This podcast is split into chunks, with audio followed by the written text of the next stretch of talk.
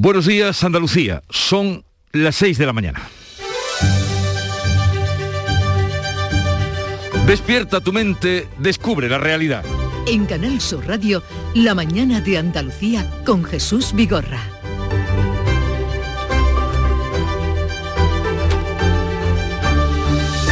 La erupción del volcán de la isla de La Palma lleva más de 15 horas activo y más de 5.000 personas de varios pueblos han pasado la noche fuera de sus casas mientras la lava ha comenzado a sepultar viviendas y ha saltado carreteras buscando la costa. Varias localidades han suspendido las clases sin fecha de retorno y a medida que la colada de la lava avanza, siguieron las evacuaciones. Tras la explosión del volcán, retransmitida en directo por las televisiones con imágenes espectaculares, a la vez que inquietantes, el presidente del gobierno suspendió su viaje a Nueva York y se desplazó hasta la isla para participar en la comisión de seguimiento de la crisis generada por la súbita reacción volcánica. Hoy Pedro Sánchez va a visitar los centros de acogida, los albergues donde han pasado la noche miles de personas que han tenido que abandonar sus casas, pero hasta el momento no hay víctimas personales. La erupción ha cogido por sorpresa no solo a la población palmera, sino también a la comunidad científica que vigilaba el proceso de cerca desde hace ya varios días desde que se detectó eh, el enjambre sísmico que les puso en alerta. Tanto los miembros del Instituto Vulcanológico de Canarias como los del Instituto Geográfico Nacional habían alertado de que La Palma había entrado en un proceso preeruptivo, pero en ningún momento pensaban que fuera a ir tan rápido. Estaremos, por supuesto, atentos al volcán de La Palma, mientras que el rey Felipe VI inaugura hoy en Córdoba el nuevo curso de las universidades españolas. Justamente lo hace en Córdoba porque esta universidad cumple este año 50 desde su creación. Y hoy comienzan las clases en las dos universidades públicas de Sevilla, al 100% con presencialidad. Con la vuelta a las universidades y en vísperas ya de la llegada del otoño, ahora sí que podemos decir que empieza todo.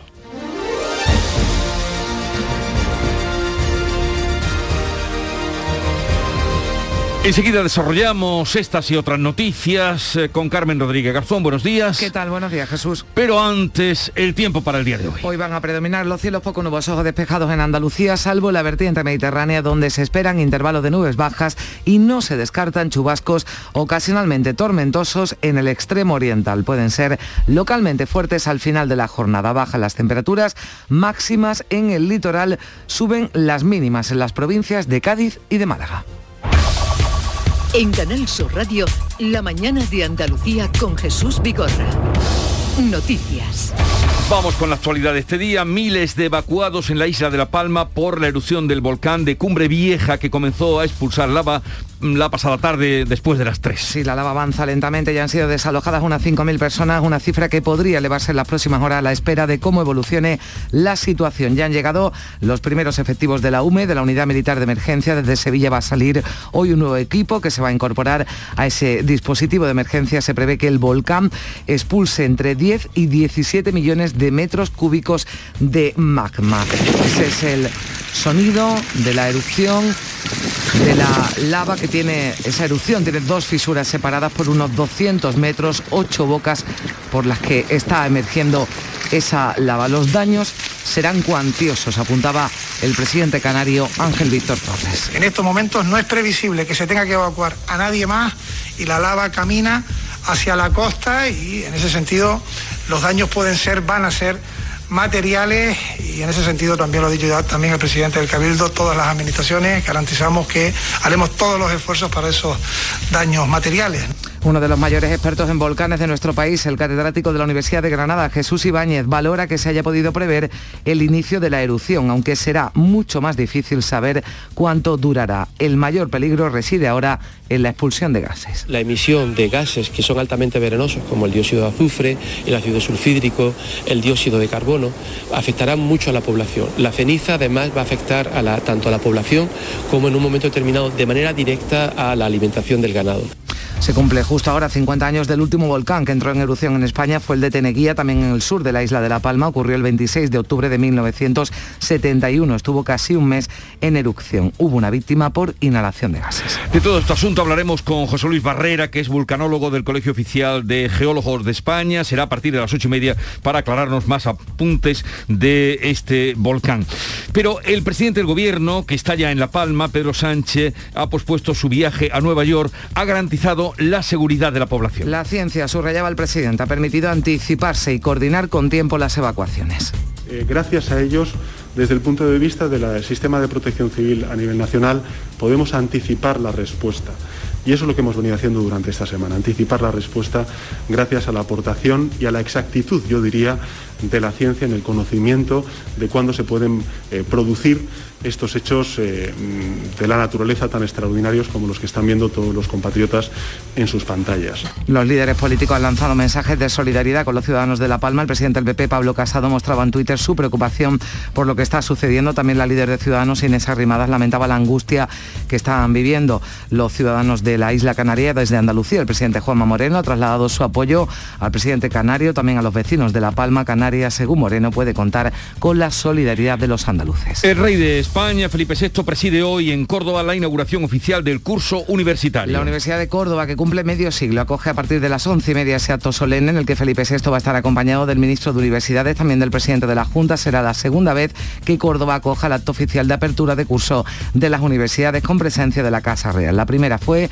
el 24 de septiembre de 1997, cuando los reyes Juan Carlos y Sofía inauguraron el curso en el campus de Rabanales con motivo precisamente del 25 aniversario de la UCO y comienzan las clases en las dos universidades públicas sevillanas, vuelve a las aulas la presencialidad al 100%, con todas las medidas sanitarias, tanto la hispalense como la Pablo de la Vide van a fomentar la vacunación entre el alumnado. Será una campaña que pretende rescatar al personal de nuestra universidad que aún no se haya vacunado por razones cualesquiera y que iremos informando por todos los medios que dispone la universidad.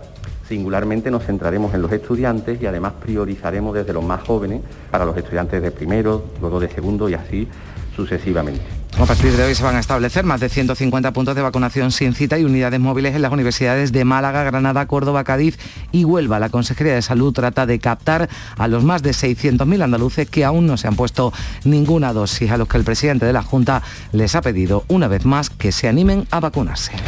Y mañana comenzará a administrarse la tercera dosis a los mayores que viven en las Y residencias. es que mientras la tasa de incidencia acumulada del COVID ha bajado en Andalucía hasta los 75 casos por cada 100.000 habitantes, está por encima de 100 entre los mayores de 85 años. La Consejería de Salud va a actualizar hoy los datos de la pandemia. Durante el fin de semana, los últimos positivos notificados el sábado fueron 474, 9 los fallecidos. En situación de riesgo extremo, Andalucía mantiene 39 municipios que superan los 250 casos de COVID por 100.000 habitantes. Solo dos de esas localidades superan la tasa 1000, pero ninguna tiene más de 5.000 habitantes. Son Biznar y Zafarraya, la provincia de Granada. En deportes cierra la jornada de liga esta noche el Granada que se enfrenta al Barcelona. Y ambos equipos están más que necesitados de una victoria. El Granada llega al encuentro tras dos derrotas consecutivas y el Barça todavía está lejos de los puestos altos de la tabla. Tanto Robert Moreno como Ronald Koeman están siendo cuestionados. De momento, la jornada nos deja una victoria de mucho valor para el Cádiz en Vigo, 1-2 ante el Celta, el empate del Betis 2-2 con gol en el descuento del equipo catalán cuando los tres puntos parecían atados por los béticos. También empate sin goles en un mal partido del Sevilla ante la Real Sociedad. En segunda ganó el Almería, goleó el Almería al Alcorcón 0-4 en el mejor partido de la temporada para el equipo de Rubí. Todo lo contrario para el Málaga, que perdió por idéntico marcador 4-0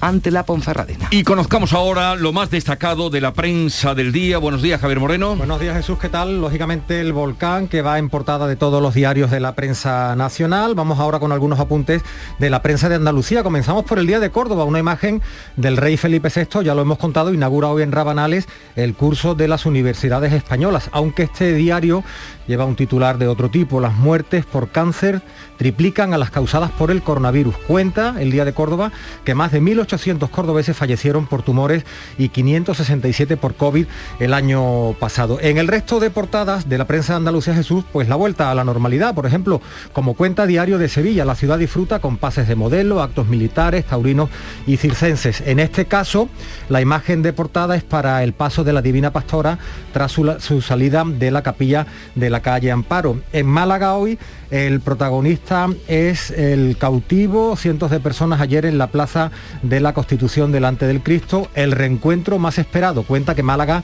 vive una intensa mañana, cofrade, con el traslado de 13 imágenes a la catedral. En el caso del diario de Almería, para una localidad de la provincia, en Dalías, el goteo de fieles durante el fin de semana ha sido incesante en esta localidad, devoción por el Cristo de la Luz. Aunque fíjate el titular de portada del diario de Almería. Hemos hablado, Jesús, en alguna ocasión de los enganches ilegales de marihuana. Pues mira lo que dice el diario.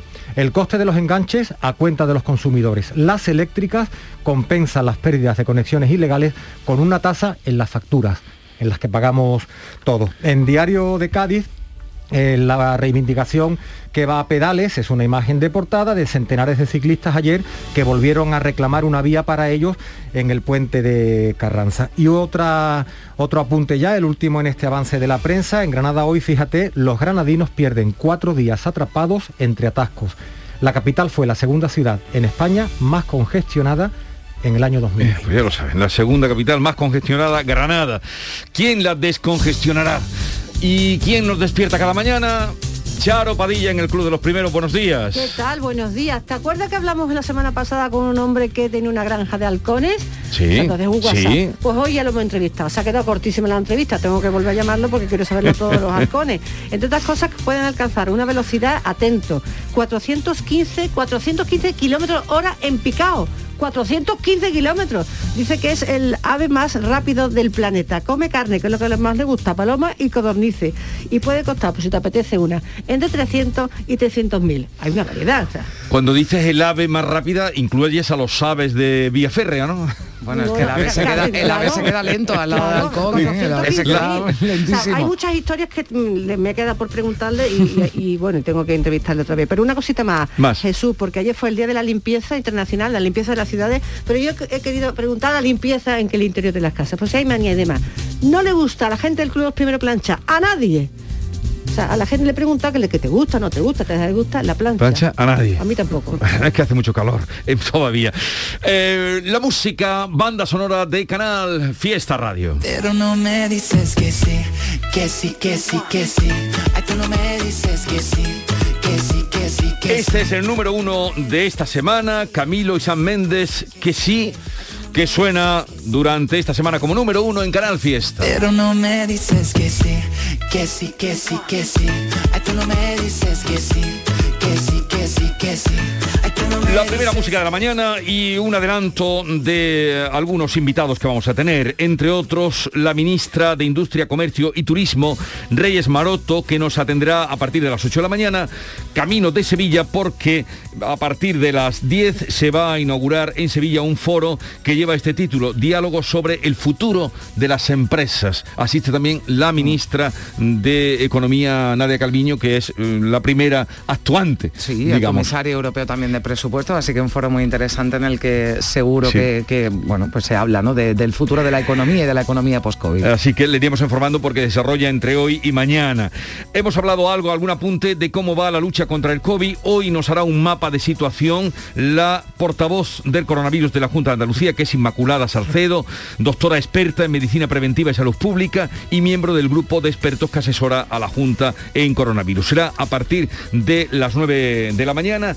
Vamos a asistir también en directo a esa inauguración del curso oficial, curso universitario oficial en toda España y que han elegido a Córdoba como lugar emblemático con la asistencia de los Reyes. A partir de las diez y media, Francisco Arevalo vendrá para ponerse a disposición de ustedes en problemas que tengan con automóviles o con seguros. Vuelve el Yuyu, el, el lunes pasado estábamos en, en el, en Sí, en incendio, Estepona, en Estepona, y habrá quien echaría de menos, lógicamente fue una jornada muy intensa y, y muy vivida la que tuvimos allí, pero vuelve hoy el Yuyu para los seguidores del programa de el Yuyu a partir de las 11 de la mañana. Y también nos va a visitar hoy una joven, Eva mm, Bildosola, no sé si habéis oído hablar de ella, se firma como Eva Cast.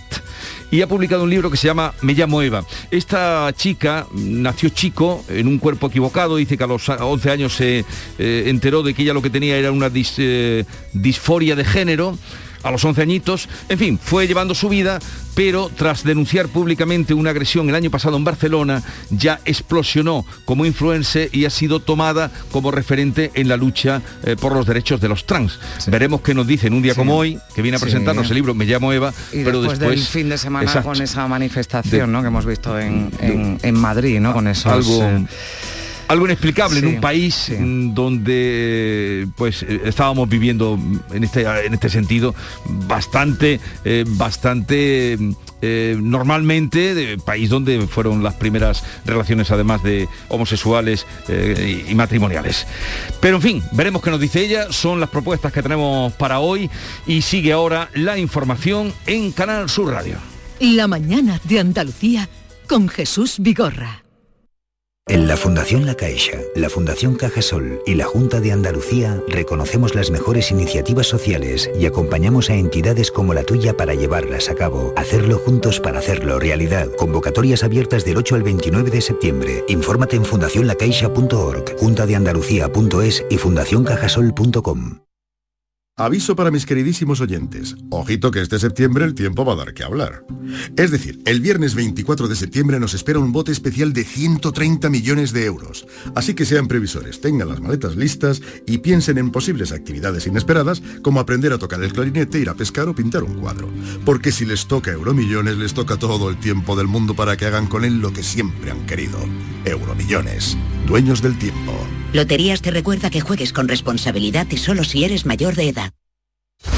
La mañana de Andalucía con Carmen Rodríguez Garzón. Canal Sur Radio. 6 y 16 minutos de la mañana, la erupción de la isla de La Palma lleva ya algo más de 15 horas activas. Ah, no hay que lamentar daños eh, personales, pero más de 5.000 personas, como les venimos contando, han sido evacuadas de manera preventiva de los pueblos del Paso, Tazacorte y Llanos de Aridán, entre ellos 500 turistas que estaban alojados en hoteles. Un equipo de la Unidad Militar de Emergencia de Sevilla se va a sumar hoy al dispositivo desplegado, la reserva que alimenta el nuevo volcán que surgirá con tiene entre 17 y 10 millones de metros cúbicos de magma y por ahora las lenguas de lava avanzan de forma lenta a la velocidad de una persona andando con una temperatura de más de 1000 grados centígrados. La erupción tiene dos fisuras separadas por unos 200 metros, ocho bocas por las que está emergiendo la lava. La imagen a esta hora es sobrecogedora, lenguas de fuego que suben al cielo, ríos incandescentes que surcan la montaña de Cumbre Vieja que resplandece al rojo viva. los pies cientos de viviendas iluminadas por una intensa luz roja, una belleza de espectáculo natural que lleva aparejada, eso sí, la destrucción de todo lo que engulle la lava. Los daños serán cuantiosos, lo decía el presidente canario Ángel Víctor Torre, que en cualquier caso se alegraba y mostraba su satisfacción de que no haya que lamentar, como decimos, daños personales. No se sabía exactamente dónde iba a producirse la erupción, ni siquiera cuándo se ha producido hoy y el primer gran alivio es que ha sido en zona no poblada. Se han producido todas las evacuaciones, unas 5.000 personas que están, la mayoría en otras viviendas y también eh, personas con movilidad reducida que están en las instalaciones militares y por tanto en estos momentos no es previsible que se tenga que evacuar a nadie más el presidente del Cabildo de La Palma, Mariano Hernández, se felicitaba por la buena coordinación que ha habido, que hay entre las administraciones, aunque no se haya podido evitar que la lava ya haya alcanzado algunas viviendas. Por ahora los datos que tenemos es que no hay afección a, vidas humanas, yo creo que es la mejor de las noticias que tenemos hasta el momento, pero sí que nos preocupa el avance de las coladas hacia hacia la zona de costa, en torno a ocho viviendas las que se han visto afectadas y bueno, la preocupación de las que podría afectar en su camino. La erupción ha causado lógico temor y preocupación entre la población, aunque estaban prevenidos por ese enjambre de miles de seísmos que se han sentido en los últimos días, no han podido evitar la sorpresa. Pasadas las 4 de la tarde, hora peninsular, un terremoto presidió la erupción de Cumbre Vieja hacia 50 años de la última. Algunos salían corriendo, otros se quedaban a contemplar el espectáculo natural. Con miedo, eh, porque tenemos todos aquí, somos familia y si no tenemos familiares allí, los tenemos más abajo y pues da miedo. Un estruendo eh, que fue tan rápido y pues un suceso único que para uno que nunca ha visto algo así, pues, ¿sabes? Le, le impacta a uno. Ante la erupción volcánica en La Palma, la seguridad de los ciudadanos está garantizada. Es el mensaje que el presidente del Gobierno, Pedro Sánchez, trasladaba anoche tras participar en una reunión del Plan Especial de Protección ante Riesgo Volcánico de Canarias. Sánchez posponía ayer su viaje a Nueva York, donde iba a participar en la Asamblea General de la ONU y se desplazaba a la isla de Palma para conocer de primera mano la situación. Tenemos todos los instrumentos, tenemos todos los efectivos. Eh, los ciudadanos de La Palma tienen que estar tranquilos, está garantizada su seguridad y, eh, por supuesto, esto, en fin, lo que pone a prueba de nuevo es el Sistema Nacional de Protección Civil, que una vez más, una vez más, y ante una circunstancia tan extraordinaria como la que estamos viviendo, pues está dando la talla Pedro Sánchez expresaba su reconocimiento a los efectivos que están interviniendo y también mención especial a la ciencia porque gracias a su aportación, decía el presidente, se ha podido anticipar la respuesta. También decía Sánchez que están muy pendientes de los incendios que se puedan producir como consecuencia de la erupción. Se van a desplegar eh, no solamente Guardia Civil, que ya está, Policía Nacional, también bomberos forestales de los equipos de extinción del Gobierno de Canarias, sino también de la unidad eh, de emergencias militar. En fin, tenemos todo activado. Se cumple justo ahora 50 años del último volcán que entró en erupción en España, fue el de Teneguía, en el sur de la isla de La Palma, desde el 26 de octubre, que fue cuando se originó, hasta el 18 de noviembre de ese año. En esta ocasión provocó una víctima por inhalación de gases, Beatriz Galeano. Este sonido grabado en octubre de 1971 parece el mismo que escuchábamos ayer también. Los comentarios de los vecinos de La Palma nos recuerdan a las últimas noticias que hoy mismo les hemos contado. Señora, ¿no le da usted miedo estar al pie de un volcán con los niños? A mí mucho miedo, sí señor. ¿Usted cuándo ha sentido más miedo? Yo tenía más miedo porque no conocía uno tanto como, como ahora y Son las grabaciones del nodo de este volcán de Teneguía, llamado ahora Cumbre Vieja, en el sur de la isla de Palma, el último volcán activo en España. Como ahora comenzó con temblores de tierra que fueron en aumento hasta que empezó la erupción, que duró apenas un mes. Es la más corta que ha habido en Canarias. La ocurrida en el siglo XVIII en Lanzarote duró seis años y creó el Parque Nacional de Timanfaya. Desde el siglo XV, el Instituto Geográfico Nacional tiene registrados al menos 14 episodios de erupciones volcánicas en Canarias. En La Palma han ocurrido la mitad por delante de Lanzarote y Tenerife. Pues vamos a estar muy pendientes de cómo evoluciona esa erupción de ese volcán en la isla de La Palma y también con mucha preocupación por los incendios que también se puedan generar por la lava que sigue avanzando, como decimos, de forma lenta. Hay un incendio del que seguimos hablando, aunque que ya saben cómo, que está controlado el incendio de Sierra Bermeja. La Junta va a solicitar mañana la declaración de zona catastrófica de Sierra Bermeja y el Valle del Genal, mientras los municipios afectados por el incendio aguardan expectante las ayudas anunciadas por el gobierno andaluz. Eh, las eh, tareas de remate, de liquidación aún continúan. Este domingo han participado todavía unos 40 efectivos del plan Infoca. La plataforma Sierra Bermeja, Parque Nacional, ha pedido a los ciudadanos que dejen de acudir a la zona quemada con comida para los animales salvajes para que el monte se pueda recuperar. Su portavoz Pablo Aragón afirma que esta solidaridad entorpece el proceso de recuperación de la naturaleza, un proceso que ya se ha iniciado. Están saliendo incluso hasta las víboras hocicudas, mariposas, brotes de hierba. Están abriéndose las piñas de los pinos totalmente calcinados, por lo cual hay que evitar ese llamamiento de traer semillas de otros lados para repoblar la sierra. Oiga, que la semilla que usted me traiga, esto es un suelo de peridotita, es venenoso. Aquí crece lo que, lo que está adaptado a este suelo. En Valverde, el camino en Huelva, triste final en la búsqueda de patrocinio. Cuesto el vecino de 77 años desaparecido el pasado miércoles en esta localidad. Su cadáver era encontrado el domingo en el dique chico del pantano de Los Silillos, donde se le vio por última vez. De momento no han trascendido las circunstancias de su muerte. También se investiga otra muerte, la de un hombre de 76 años en Villafranca, en Córdoba. Fue rescatado del río Guadalquivir y también otra muerte más eh, que tenemos que lamentar, la de un inmigrante en la playa de los Muertos de Carboneras, en Almería donde hace una semana perdía la vida otro joven tras tocar tierra en una patera. Cuatro personas además han muerto y diez han resultado heridas este fin de semana en las carreteras andaluzas. La mayoría de los accidentes se han producido por salidas de vía de los vehículos. La DGT, ya saben, nos está recordando estos días a través de una campaña que las distracciones al volante son la principal causa de accidentes. Y hoy una de las citas informativas del día va a estar en Córdoba, donde la universidad es la sede este año de la inauguración oficial del curso académico 2021-2022. Hoy correrá a cargo del rey Felipe VI, año importante para la UCO ya que conmemora su 50 aniversario. Comienzan además las clases en las dos universidades públicas sevillanas. Vuelve a las aulas la presencialidad al 100% con todas las medidas sanitarias, tanto la hispalense como la Pablo de la Vida van a fomentar la vacunación entre el alumnado que acoge con satisfacción esa vuelta a la presencialidad 100%. Estoy bastante nerviosa por el comienzo de esta nueva etapa y las nuevas asignaturas.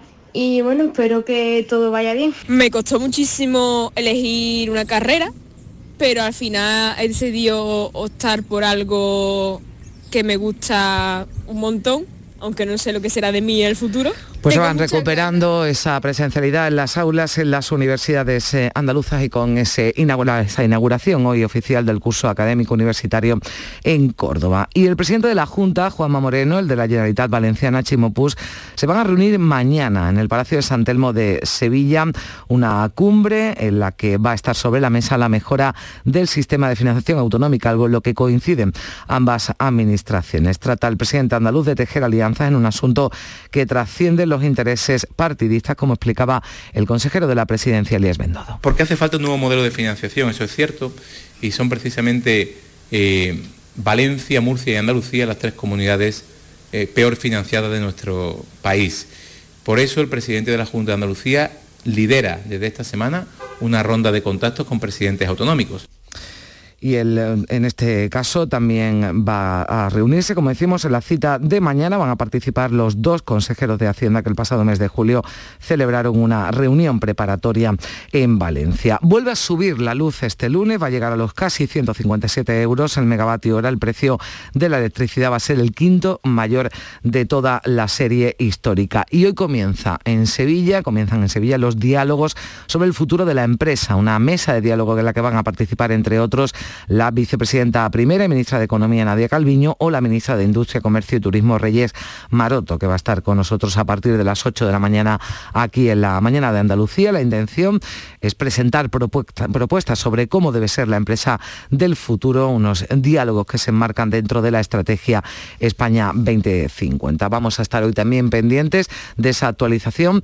de datos de la pandemia durante el fin de semana en Andalucía. Los últimos positivos notificados el sábado fueron 474 los fallecidos, 9 con estas cifras. La tasa de incidencia acumulada se sitúa en 76 casos por 100.000 habitantes. 6.550.000 andaluces han recibido ya las dos dosis de la vacuna contra el COVID, casi el 88% de la población diana. La Consejería de Salud persiste con las vacunaciones sin cita previa para superar esta semana el 90%. En el caso de los mayores que viven en la residencia, la pauta completa, ya saben, va a pasar a ser de tres dosis. El SAS comenzará ya mañana martes a poner un pinchazo extra, sin esperar a la vacunación de la gripe con la que se pensó hacerla coincidir en un principio. Son las 6.27 minutos. La mañana de Andalucía. Vuelve la semana del ahorro a Lidl. Desde el 20 de septiembre y en formato ahorro 950 gramos de chuletas de lomo de cerdo por 2,59. Ahorras un 30%. Y café molido Gol por 5,59 el pack de 2. Ahorras 3 euros. Lidl marca la diferencia.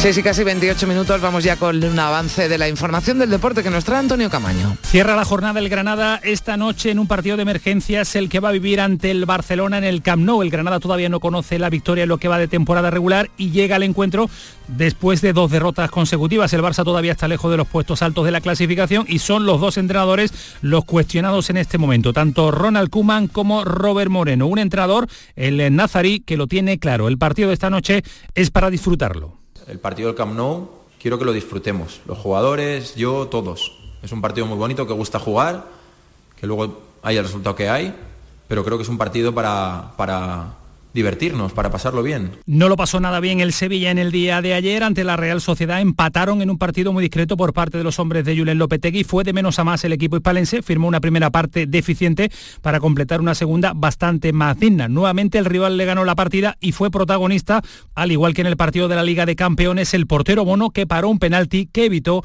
el triunfo realista. También sufrió el Betis, sobre todo en el tramo final, porque dejó de sumar los tres puntos en la tarde de ayer ante el español al marcar Cabrera en el último suspiro del descuento. Empató y colocó el 2 a 2 en el marcador ante un conjunto, el español muy inferior al verde y blanco, que mereció más, que mereció los tres puntos por ocasiones y juego. Y sobre todo por un arbitraje muy polémico, el de Sotogrado ayer en el Villamarín. El único que disfrutó fue el Cádiz, que sí consiguió su primera victoria 1-2 el pasado viernes en el estadio de Balaídos, donde recuperó la esencia el equipo de Álvaro Cervera. En segunda división, victoria espectacular de la Almería, 0-4 ante el Alcorcón y derrota por idéntico marcador 4-0, pero perdiendo el Málaga ante la Ponferradina.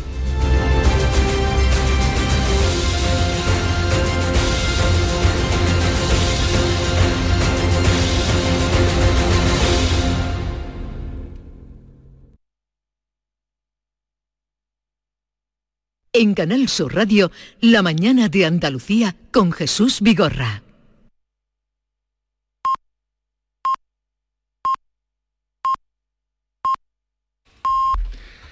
Andalucía son las seis y media de la mañana.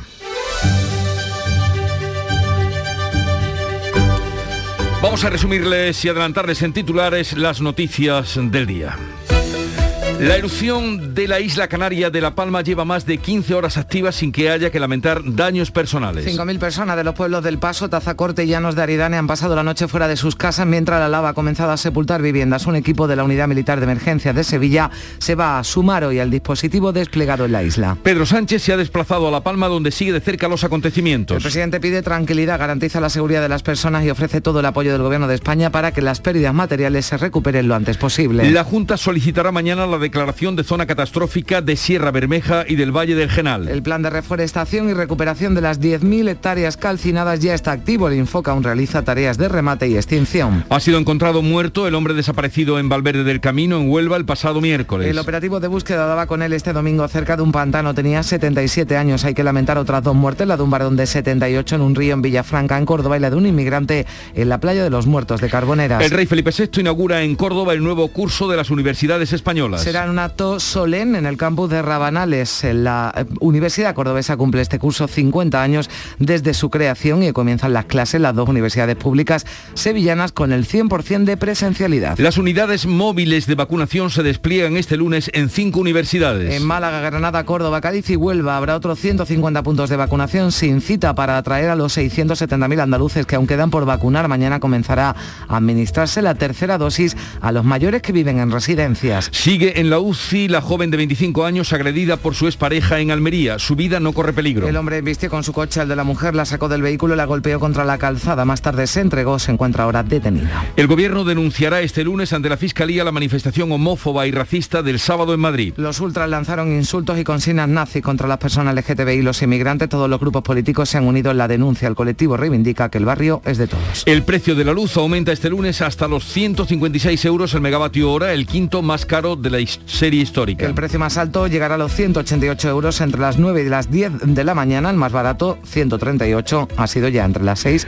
y las 7. La normalidad llega también a los actos religiosos. Salen las primeras procesiones a las calles con música y costaleros. Este fin de semana la pastora de Santa Marina en Sevilla o la Divina Pastora de Capuchinos en Córdoba. En Málaga se han trasladado 13 imágenes a la catedral. Y en cuanto al tiempo, recordemos. Hoy van a predominar los cielos poco nubosos o despejados en Andalucía, salvo la vertiente mediterránea donde se esperan intervalos de nubes bajas, no se descartan chubascos que pueden ser tormentosos en el extremo oriental, localmente fuertes además al final de la jornada. Bajan las temperaturas máximas en el litoral, suben las mínimas en Cádiz y en Málaga.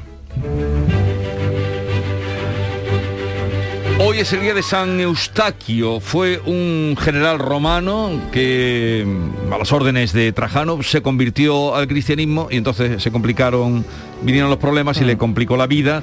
El emperador en las persecuciones de Adriano Adriano, que todos tenemos muy encumbrado, pero fue, persigue a los cristianos.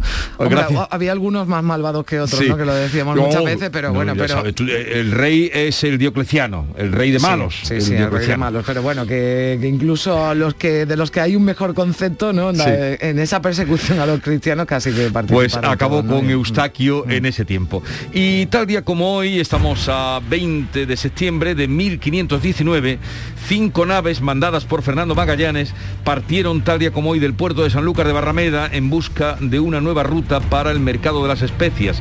Una expedición que finalizó tres años después, está a punto de celebrarse. eh, pues ese, este año 2022 será eh, ya eh, el aniversario, el 500 aniversario de la vuelta al mundo. Juan Sebastián Elcano fue el que la culminó, como todo el mundo sabe, en el 502. Y bueno, 502 años hace de eso. Y 20 de septiembre de 1946 se celebró la primera edición del Festival de Cine de Cannes, que dicen que es el más glamuroso, en la Riviera Francesa, que se acabó convirtiendo en uno de los más importantes festivales, hace hoy de su inauguración 75 años. Bueno, y estamos eh, al que estamos asistiendo, ¿no? Porque ya fue el Festival de Cannes, es al Sí, de San de Sebastián. ¿no? Estamos en época de Eh, festivales. el de Cannes, que fue donde eh, una película, ya recordamos de paso, porque ha sido este fin de semana, Mario Camus, Mm. con Los Santos Inocentes, fue de- el que se lo llevó todo en Cannes, uno de los acontecimientos. Bueno, Buñuel también había ganado antes. Reconocimiento además este año, ¿no? En esta edición a Penélope Cruz, ¿no? Sí, que se ha llevado ese sí, premio a la mejor actriz por la última película de Almodóvar. Penélope, además en- también en Venecia lleva una Mm. racha. En fin, vamos ahora a recordar también en la prensa a la frase, la frase, oh sí, es que no la tenía puesta, la- hombre, la frase, la frase. La frase Hombre, del lunes, que, Frase, frase la de del lunes. La del lunes. Ya hemos dejado lo de la lo de la felicidad, ¿te Ay, acuerdas? De, lo de los viernes, que era todos los viernes, Javier no lo sabe, todos los viernes traíamos un motivo, ¿no? ¿Era los viernes o los lunes? Los No, lunes, los ¿no? Los lunes para animarnos, ¿no? Pero hoy lunes. he elegido esta que vais a entender por qué. Eh, comprendemos la naturaleza resistiéndola. Gastón de Bachelard, que fue un filósofo francés, poeta, físico, profesor, en aquel tiempo lo eran todo, crítico literario francés, y decía esto, comprendemos la naturaleza resistiéndola, es que no nos queda otra. Pues no nos queda otra, y no les queda otra a los eh, vecinos de, de la isla de, de La Palma. Qué contradicción, ¿eh? Mm. Sí. Además, porque es un espectáculo bellísimo, y a la vez eh, completamente devastador, Sí. ¿no? Y, y aterrador. vamos. Ahora mismo siguen las televisiones que prácticamente están dando en directo esa espectacularidad. Eh, vamos con los titulares del día. ¿Qué cuenta la prensa? Javier Moreno también se hace eco de Vamos a ese tratar, acontecimiento. y Carmen, de, de entender la naturaleza de la, de la actualidad con los titulares de la prensa. Ya contábamos en el avance a las 6 de la mañana que todos los diarios, lógicamente, se hacen eco de esas imágenes, como decía Carmen, maravillosas, pero que tienen consecuencias graves para la población. Afortunadamente no hay que lamentar víctimas. Todos los diarios de la prensa nacional y andaluza también hacen referencia al volcán, pero leemos otros asuntos. Por ejemplo, en el país el fiscal notificó a Juan Carlos I dos causas antes de regularizar y en el mundo el 43% de los votantes del PSOE apoya que los jueces elijan al Consejo General del Poder Judicial. Vamos con la prensa de nuestra tierra, de Andalucía, el día de Córdoba, con una imagen de Felipe VI, el rey, que inaugura hoy en Rabanales el curso de las universidades españolas. Y otros titulares en la prensa, en el día de Córdoba. Las muertes por cáncer triplican a las causadas por el coronavirus y los centros de salud reabren desde hoy en horario de tarde. En Diario de Sevilla, la vuelta a la normalidad. La ciudad disfruta, ha sido durante todo el fin de semana, con pases de modelo, actos militares taurinos y circenses. En Málaga hoy, cientos de personas, es la imagen de la portada. Ayer en la Plaza de la Constitución, delante del cautivo, el reencuentro más esperado, dice este diario, que además lleva este titular de portada. La reducción de penas por tráfico de drogas disminuye las cifras de presos. Apunta esto, la suspensión de los vis a vis en la prisión de Alaurín de la Torre alivia la entrada de drogas. Actualmente hay 1.124 reos, eran 1.700 hace una década. En el diario de Almería, el coste de los enganches de marihuana a cuenta de los consumidores. Dice que las eléctricas compensan las pérdidas de conexiones ilegales con una tasa en las facturas.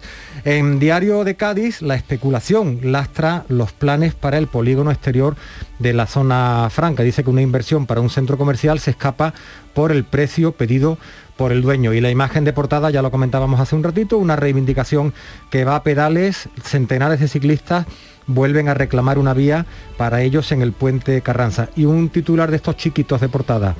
Un hombre da positivo en un control de alcoholemia en Medina por cuarta vez. Parece que no tenía, no tenía suficiente con las tres anteriores.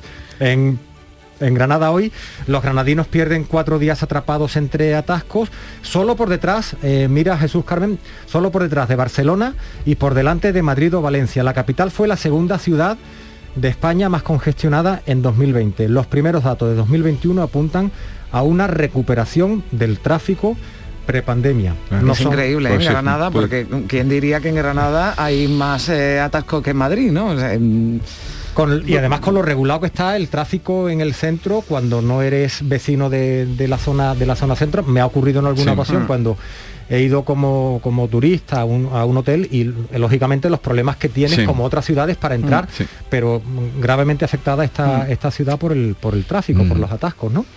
Un último apunte ya de, la prensa andalucía. En Huelva Información leemos que Isla Cristina reclama al ICAAT, ahora voy a explicar lo que es el ICAAT, su propia Almadraba. Cuenta con un proyecto para recuperar una actividad que se cerró en Nueva Umbría en 1986, que es el ICAD, es la Comisión Internacional para la Conservación del Atún Atlántico. Eso es lo que dice Vuelo Información. Así viene la prensa del día este lunes. Ni no obstante, eh, lean el periódico. Es la Universidad del Kiosco, como nos gusta llamar. Sigue ahora información en Canal Sur Radio, 6.40 minutos de la mañana. Dicen que el futuro está en nuestras manos, pero también está bajo nuestros pies. La tierra, los árboles, la vida. Cuidar del entorno natural de Andalucía es tarea de todos, porque tu responsabilidad ayuda a evitar incendios, porque nuestro compromiso es velar por tu seguridad. Contra los incendios todos sumamos, todos ganamos. Únete a la Revolución Verde, Junta de Andalucía. Cierra los ojos. A ver, ahora abre. Esto, señores, es un parpadeo. O sea, tu verano y esos placeres de la vida que duran tan poco. Menos mal que Euromillones el viernes 24 de septiembre sortea un bote especial de 130 millones de euros para que esos momentos, en vez de durar un parpadeo, duren para siempre. Y es que cuando te toque Euromillones te toca todo el tiempo del mundo para que hagas con él lo que siempre has querido. Euromillones, dueños del tiempo. Loterías te recuerda que juegues con responsabilidad y solo si eres mayor de edad.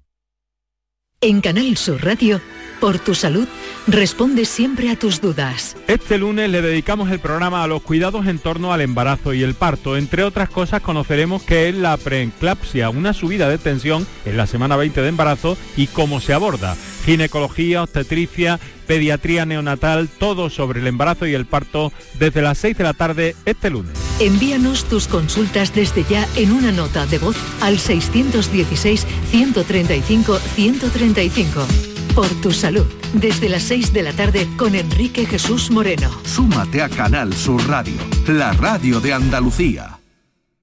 La mañana de Andalucía con Carmen Rodríguez Garzón. Canal Sur Radio. 6.41 minutos de la mañana. Vamos a seguir muy pendientes de todas las noticias que nos lleguen desde La Palma, desde esa isla canaria, con esa erupción. Ya sabe que lleva más de 15 horas activas, 5.000 personas evacuadas de varios eh, pueblos. Han pasado la noche fuera de sus casas. Ya la lava ha alcanzado algunas eh, viviendas. Se ha desplazado, se han desplazado varios equipos. Van a continuar también llegando miembros de la unidad militar de emergencias. Uno de esos eh, equipos de efectivos va a salir de Sevilla y Pedro Sánchez, el presidente del gobierno, ha pospuesto el viaje que tenía previsto a Nueva York y se encuentra allí en La Palma, está siguiendo de cerca los acontecimientos, la situación. Pendientes también, estamos hoy del estado de salud de esa joven de 25 años agredida por su expareja en Almería.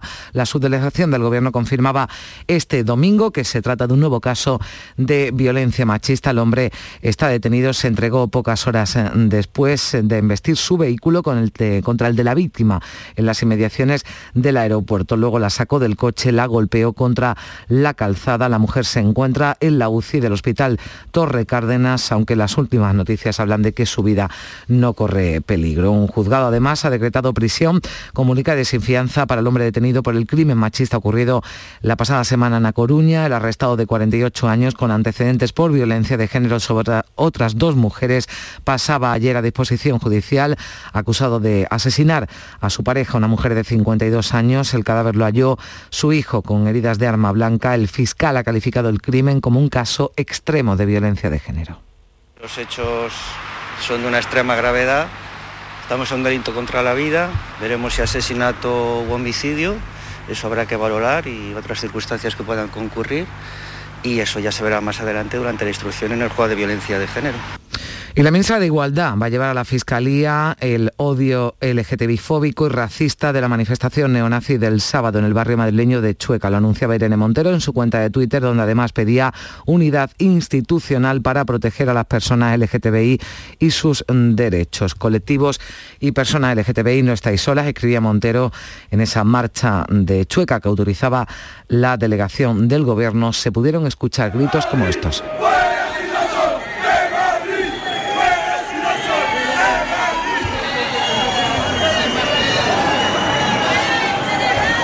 Tampoco descartan desde el Ayuntamiento de Madrid su vicealcaldesa Begoña Villacís eh, tomar acciones eh, legales. Ha defendido Villacís que la capital de España es una ciudad libre que no se debe permitir que entre el odio y la intolerancia en sus calles. Yo creo que merece la pena estar en el centro y darse cuenta que odio es todo lo que implique intolerancia, todo lo que implique señalar diferente y todo lo que significa contemporizar con los violentos.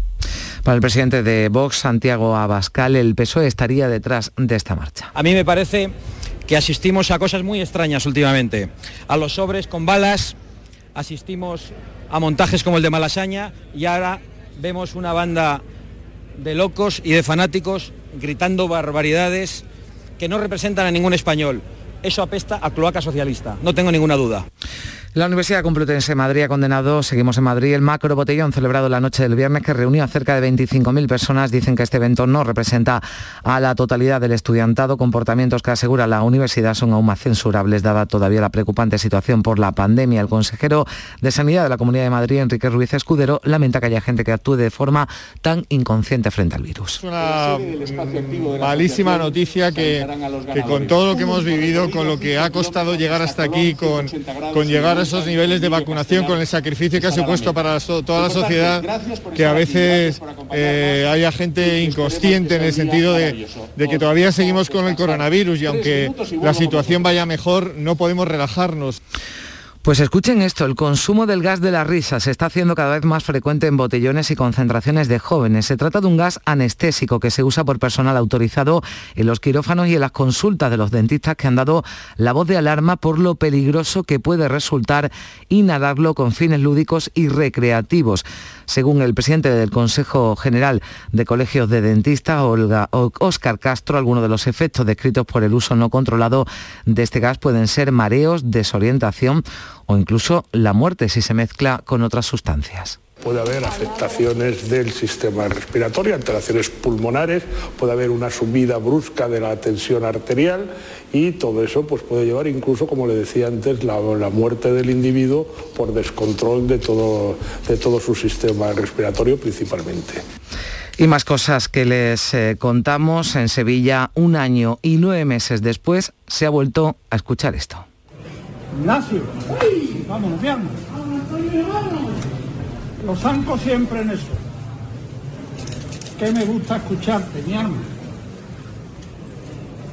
Ya ha llegado la hora de los costaleros de Sevilla.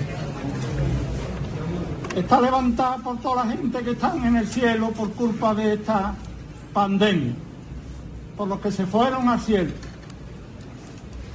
Todos por igual valiente. La primera levantada de Sevilla, 644 días después, pertenece a la salida procesional de la Divina Pastora de este domingo. Contaba con un dispositivo especial de vigilancia en previsión de que acudiesen muchos sevillanos, como así ha sido, aunque no se ha producido ninguna incidencia. También las primeras procesiones con costaleros salieron el sábado por la noche a la calle en Córdoba. Los costaleros de la Divina Pastora tuvieron que pasar previamente un test de antígenos. Coincide que es la última imagen que procesionó en esta ciudad antes del confinamiento, es decir, el pasado 1 de marzo de 2020 ahora ha sido la primera en salir, la divina pastora de capuchinos. La verdad que son un montón de sensaciones y, lo ves en el ambiente, en la gente y por otro lado una alegría enorme, ¿no? Y hombre, la satisfacción y el orgullo de ser los primeros e intentar, lógicamente, y, demostrar que, las cofradías pues, pueden estar en la calle y con normalidad. Y el alcalde de Cádiz ha pedido a los vecinos el beneficio de la duda con respecto al retraso del carnaval 2021 previsto para el mes de junio. José María González admite que el ayuntamiento haya podido equivocarse al aplazar la fecha, pero mantiene su decisión de no retrasar la fiesta y no celebrarla en febrero. Así lo señala en una carta que ha publicado en sus redes sociales. Es posible que nos hayamos equivocado, dice el alcalde, y admite el rechazo a la decisión, pero señala, déjenos al menos el beneficio de la duda. Si hemos acertado o errado, el tiempo lo dirá. Es lo que señala el alcalde de Cádiz en esa carta. Y la Costa del Sol experimenta una mejoría de casi siete puntos en la ocupación hotelera hasta el 64% a falta ya de una semana para que concluya septiembre. Además, para el mes de octubre las previsiones mejoran casi 10 puntos, sobre todo porque Gran Bretaña ha dejado de exigir una prueba PCR cuando vuelven a las islas desde España. Según el presidente del Consejo de Turismo de la CEA, Miguel Sánchez, la mayoría son ciudadanos ingleses con segunda residencia en Andalucía. Tenemos la información de los turoperadores de los vuelos que tienen las frecuencias que llegan desde Reino Unido a nuestro aeropuerto de Málaga, pues el 85% son solamente asientos, ¿verdad? que es gente que tiene aquí su residencia. qué dolor hay en el mundo.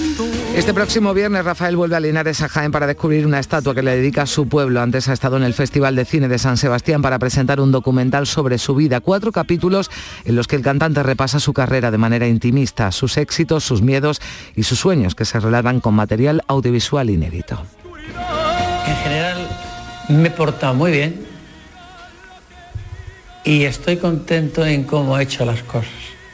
Creo que he hecho una carrera muy importante, muy decentemente hecha, en el sentido no de decencia de, de ser un hombre decente, no, a conciencia hecha en todos los países del mundo. Pues es lo que decía Rafael en el Festival de San Sebastián. Así llegamos a las 7 menos 10 minutos, se quedan ahora con la información local. En la mañana de Andalucía de Canal Sur Radio, las noticias de Sevilla. Con Pilar González. Hola, buenos días. Está levantada por toda la gente que están en el cielo por culpa de esta pandemia, por los que se fueron al cielo. Todos por igual valiente. Manco siempre en el suelo. Siempre en el suelo. ¿eh? Es lo más cercano a la normalidad que hemos tenido en año y medio. La pastora de Santa Marina salía la pasada tarde de la calle Amparo en el centro ante la atenta mirada y la devoción de cientos de sevillanos que con mascarilla en boca la esperaban en la calle. Ha sido el colofón de un fin de semana en el que Sevilla ha celebrado un congreso multitudinario de deporte, un desfile de moda y toros en la maestranza. Hemos tenido el 80% de la ocupación hotelera y esto se completa con que hoy más de 65.000 estudiantes comienzan la universidad. Hoy tenemos el cielo despejado viento variable flojo, aumentando por la tarde y la temperatura máxima prevista es de 32 grados en Écija, 31 en Lebrija, en Morón y también en Sevilla. A esta hora tenemos 21 grados en la capital. Nuevo diseño, nuevo interior, nueva tecnología, nuevo sistema de seguridad. ¿Todo es nuevo? Sí, hemos cambiado todo menos el nombre. Nuevo Jeep Compass, por 280 euros al mes. Renting con todos los servicios incluidos. También en versión híbrida enchufable. Consulta condiciones legales en jeep.es.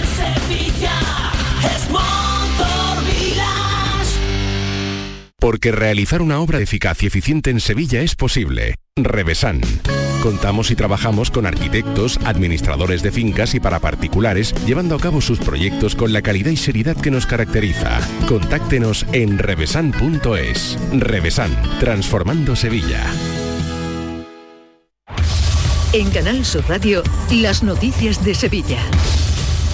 La universidad llega justo cuando acabamos de vivir el fin de semana más parecido a la normalidad que teníamos antes de la pandemia. Tres procesiones, la Virgen de las Tristezas de la Veracruz y la Virgen de los Desamparados de Alcosa, que ha transcurrido sin incidencias en la mañana del domingo, y ya por la tarde la Divina Pastora de Santa Marina con costaleros y música que hacía su recorrido por las calles del centro. La salida en la calle Amparo, vallada, las personas con mascarilla y un amplio dispositivo de policías. Que me gusta escucharte, mi alma. Ya ha llegado la hora de los costaleros de Sevilla. Está levantada por toda la gente que están en el cielo por culpa de esta pandemia, por los que se fueron al cielo. Todos por igual valiente. Marco siempre en el suelo. Siempre en el suelo. ¿eh? ¡Ah!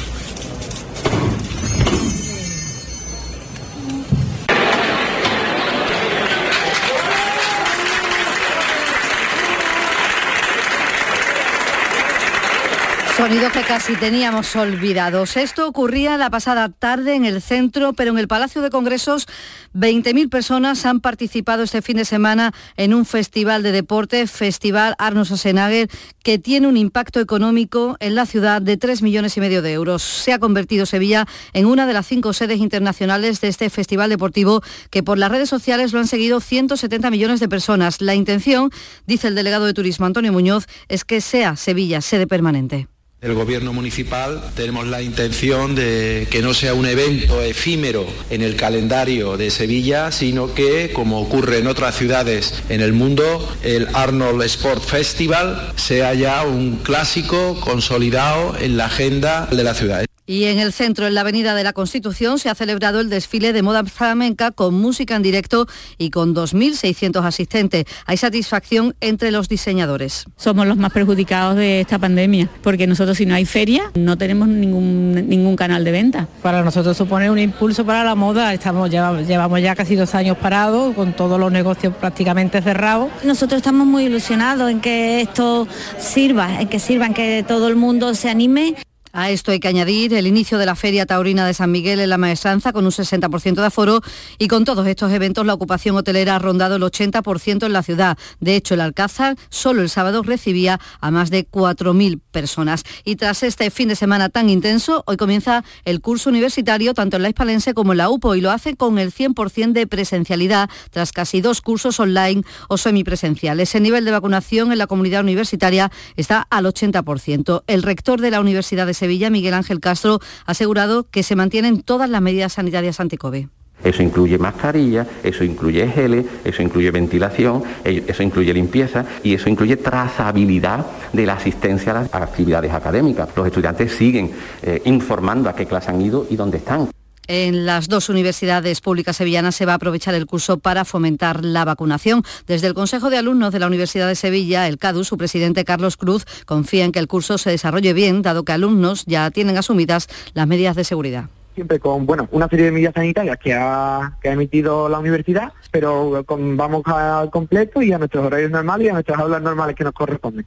Las medidas sanitarias están aplicadas ya desde hace bastante tiempo y bueno, eh, hay un porcentaje muy amplio de vacunación en nuestra franja de edad, por lo que entendemos que todo va a ir bien. Y en la Universidad de Sevilla se matriculan este curso 55.000 alumnos, 10.500 hacen primero, como estas chicas. Estoy bastante nerviosa por el comienzo de esta nueva etapa y las nuevas asignaturas. Y bueno, espero que todo vaya bien. Me costó muchísimo elegir una carrera, pero al final he decidido optar por algo que me gusta un montón, aunque no sé lo que será de mí en el futuro. Tengo muchas ganas de empezar, aunque creo que no estoy preparada. Tengo un montón de ganas de empezar porque voy a conocer a gente nueva pero también es verdad que me da miedo las asignaturas en inglés, como por ejemplo algunas de matemáticas, que el verano se ha acabado y que ya empieza lo bueno. La vicepresidenta primera del Gobierno, Nadia Calviño, va a visitar esta tarde la Facultad de Ciencias Económicas y Empresariales y hoy comienza el primer Congreso Internacional de Universidades Inclusivas en la Facultad de Ciencias de la Educación. Mientras tanto, además, Salud va a continuar, va a continuar hoy con la vacunación sin cita previa, lo va a hacer en diferentes municipios de nuestra provincia la Luisiana, Alcalá de Guadaira, Dos Hermanas, Utrera, Guadalcanal, también en Mairena del Aljarafe, Olivares, Santiponce y en la capital, como siempre, en el Hospital de Valme y también en la sede del Distrito Sanitario. En estos momentos hay 2.930.000 personas vacunadas, la mitad de ellos con la pauta completa. 123 personas están hospitalizadas, 35 están en UCI. Mañana comienza la vacunación de la tercera dosis de refuerzo en las residencias de mayores. En la de Heliópolis de Sevilla Capital, su director Rafael Parejo ha explicado que lo tienen todo preparado. Contamos con la experiencia de la vez anterior, así que va a ser muy sencillo y además es un trabajo que recibimos muy, muy contentos, muy satisfechos de que se ponga en marcha. Comprobar lo positivo eh, del efecto de las vacunas es lo que nos, nos alienta a todos en masa, seguro que, van a aceptar esa tercera vacuna. En el lado negativo, los incumplimientos. Este fin de semana la Policía Local de Sevilla ha desalojado a 187 personas de un local en la Plaza de San Francisco, en el centro que ha quedado precintado por exceso de aforo en una de sus plantas donde estaban el triple de clientes de lo permitido, también incumpliendo todas las medidas anti-COVID. Son las 6 de la mañana y 58 minutos. Este lunes, desde la 1 y 5 de la tarde, la tertulia de la jugada de Sevilla te llega desde el restaurante Humo de Clandestine Grill Company, con la última hora de tu equipo y el análisis con los protagonistas. La brasa más caralla de Sevilla se cocina al carbón en Castilleja de la Cuesta. Restaurante Humo de Clandestine Grill Company, en Avenida Plácido Fernández Viagas, frente al Hospital Nisa Aljarafe. Las noticias de Sevilla. Canal Sur Radio. Les hablo ahora de esfuerzo, de trabajo, de constancia, de equipo y de ganas de vivir, porque el equipo sevillano de barco Dragón Sevidragón ha ganado la medalla de oro en 200 metros con un tiempo récord de un minuto y nueve segundos en el Campeonato Nacional que se ha disputado este fin de semana en Valencia. Competía en la categoría de mujeres que han superado un cáncer de mama. El esfuerzo, espíritu de superación y valentía que muestran estas mujeres, María del Mar e Isabel después de haber pasado un proceso de cáncer, tenemos oportunidades como esta y que ese barco ha volado porque sentimos toda la energía de todas las que están pasando ahora mismo por el proceso que nos ayudan a impulsar y que haga que ese barco vuele y que nos dé fuerza para clavar las palas hasta llevarnos un oro como el que nos hemos traído. Vamos con el deporte, Antonio Camaño. El Betis dejó de sumar los tres puntos en la tarde de ayer ante el Español al marcar Cabrera en el último suspiro del descuento. Gol del empate que colocó el 2 a 2 en el marcador. El Betis fue muy superior por ocasiones y juego. Los tres puntos merecieron ser para los heliopolitanos. Además, con un arbitraje muy polémico de Soto Grado. Y el Sevilla y la Real Sociedad también empataron en un partido muy discreto por parte de los de Lopetegui. Fue de menos a más el equipo hispalense, pero el empate a cero fue el resultado final en un inicio de temporada muy regular por parte del conjunto de Nervión. A esta hora tenemos 16 grados en Albaida, 18 en Pilas, 19 en el Viso del Alcor, 21 en Sevilla.